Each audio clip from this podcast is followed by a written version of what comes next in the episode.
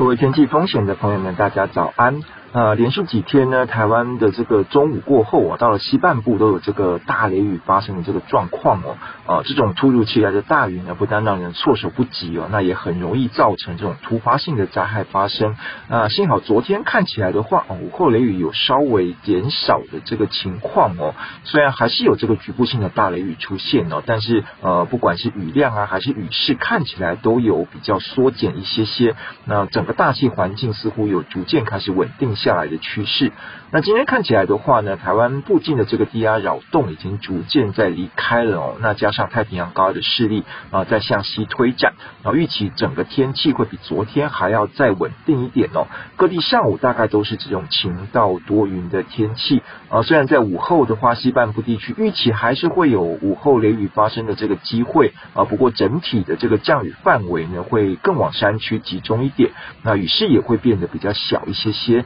啊。因为风向变化的关系呢，整个热对流发生的区域哦，预估啊，今天会比较偏向在中部跟北部一带哦。前几天呢，一直大雷雨不断的这个南部地区，看起来啊，今天应该是有机会稍微喘口气了啊。不过大家还是提醒哦，要注意这个午后啊外出的这个天气变化的状况啊，建议大家还是要带着雨具哦，会比较保险一点。那山区啊，或者是溪流边这种比较危险的区域，暂时还是不要前往哦，比较安全。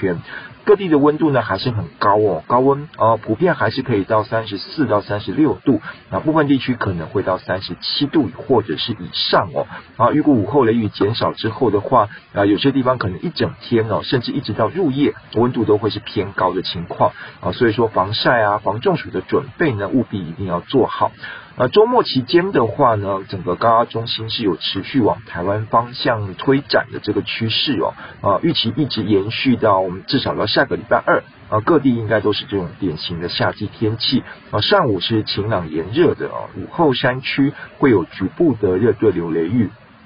平地的这个下雨机会呢，会更进一步的降低啊，所以说安排这个假期活动应该是还蛮适合的啊，但是要前往山区活动的话呢，还是要留意午后的天气变化。温度的部分呢，则是要提醒大家注意哦，因为可能会更热哦，尤其是礼拜天开始高压中心来到台湾的附近啊，我们整个高压的这个下沉增温的作用，配合大陆上有一些比较暖热的空气往台湾移动啊，预估各地的温度可能会再往上升高一个等级哦，甚至会有局部的极端高温，也就是三十八度或者是以上的这种高温出现的机会啊，所以要提醒大家注意哦，接下来几天的温度可能。会比较偏高的这个情况，哦，建议是比较减少外出的时间哦，尽量待在有空调的室内。那外出的时候呢，也要做好该有的这个准备。